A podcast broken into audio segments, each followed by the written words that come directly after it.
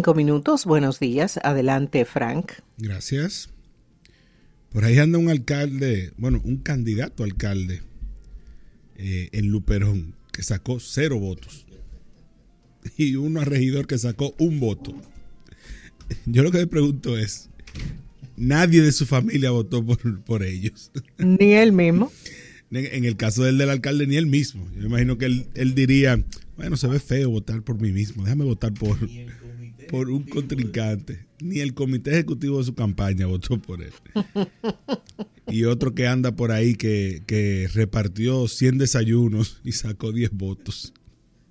Que, cosas veredes de la, del proceso municipal del domingo. Pero bueno, todavía eh, seguimos con el tema de, de las elecciones y de la Junta Central Electoral porque el, el próximo proceso ya presidencial y congresual inicia la semana próxima. Y ahora se estaba discutiendo el plazo que tienen los partidos políticos para depositar ante la Junta Central Electoral sus alianzas con miras a ese próximo proceso.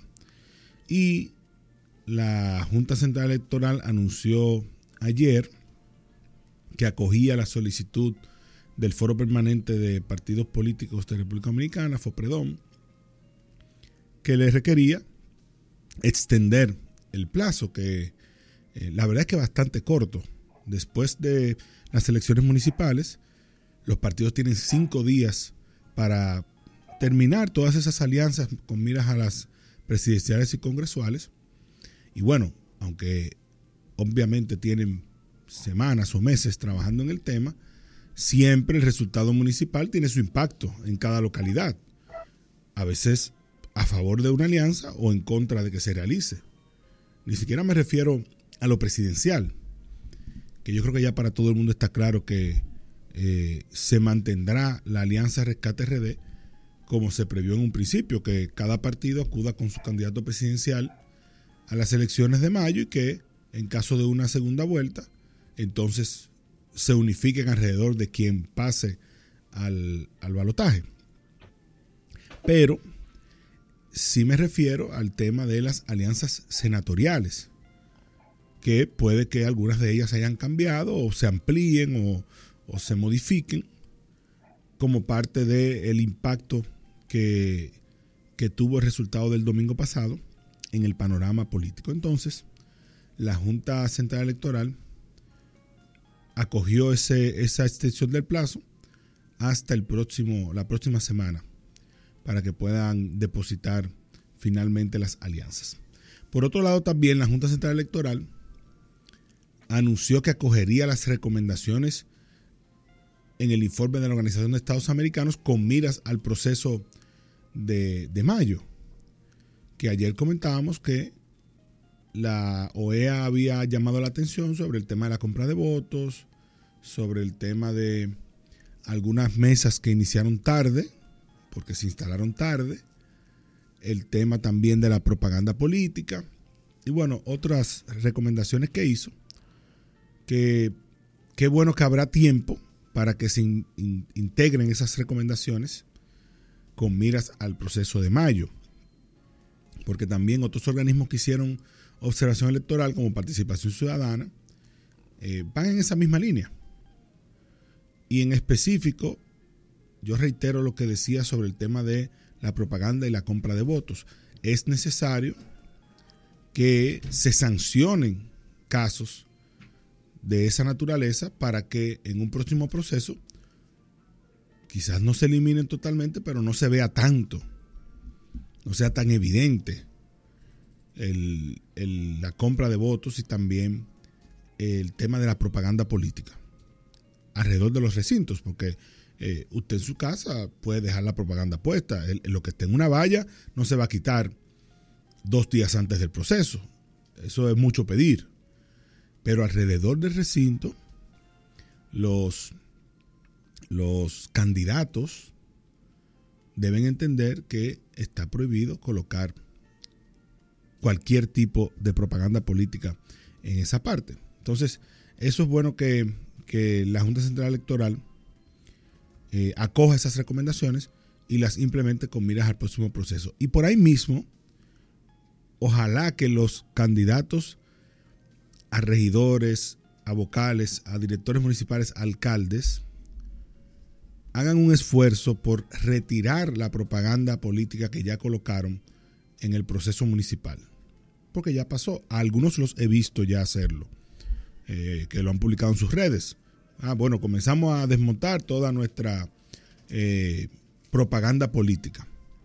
Pero ojalá que sea un asunto de todos, porque tenemos más de casi 20 mil candidatos a regidor y a vocal. Estamos hablando de una enorme cantidad de propaganda que se pegó en los postes de luz, que se eh, colgó en muchísimos sitios y que está ahí y que genera un ruido visual que, bueno, durante la campaña, siempre que se coloque respetando las normas municipales y, el ornato público, está bien, pero ya pasó el proceso. Y si usted a lo que aspiraba era a una mejor ciudad, lo primero que tiene que hacer es ayudar a limpiarla y no dejarle eso al ayuntamiento, al que ganó. Porque entonces se atreven a, reclamarle al que ganó. Bueno, porque él como, como él ganó que lo quite. O como ella ganó que lo quite. No, bueno, usted, yo creo que el que fue candidato a regidor o que fue candidato a alcalde o a lo que sea, aún el que sacó cero votos, trilló un camino político que puede dejarle resultados en un próximo proceso. Entonces, aproveche ahora y haga un esfuerzo por ayudar a limpiar su ciudad y mande a quitar toda su, su campaña visual y su propaganda. Y a esos 19.465 candidatos a, regidores y vocales, hay que recordarles que hay que presentar el informe de gastos a la Junta Central Electoral. Solamente tres lo han hecho.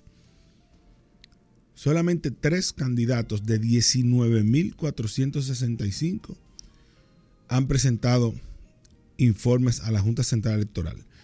¿Tienen un plazo abierto? Claro, el plazo todavía está vigente pero un ejercicio de fortalecimiento de la democracia y de respeto de los valores democráticos es cumplir con esa parte de rendición de cuentas sobre el financiamiento de la política, que es un tema sobre el que deberíamos hablar más constantemente.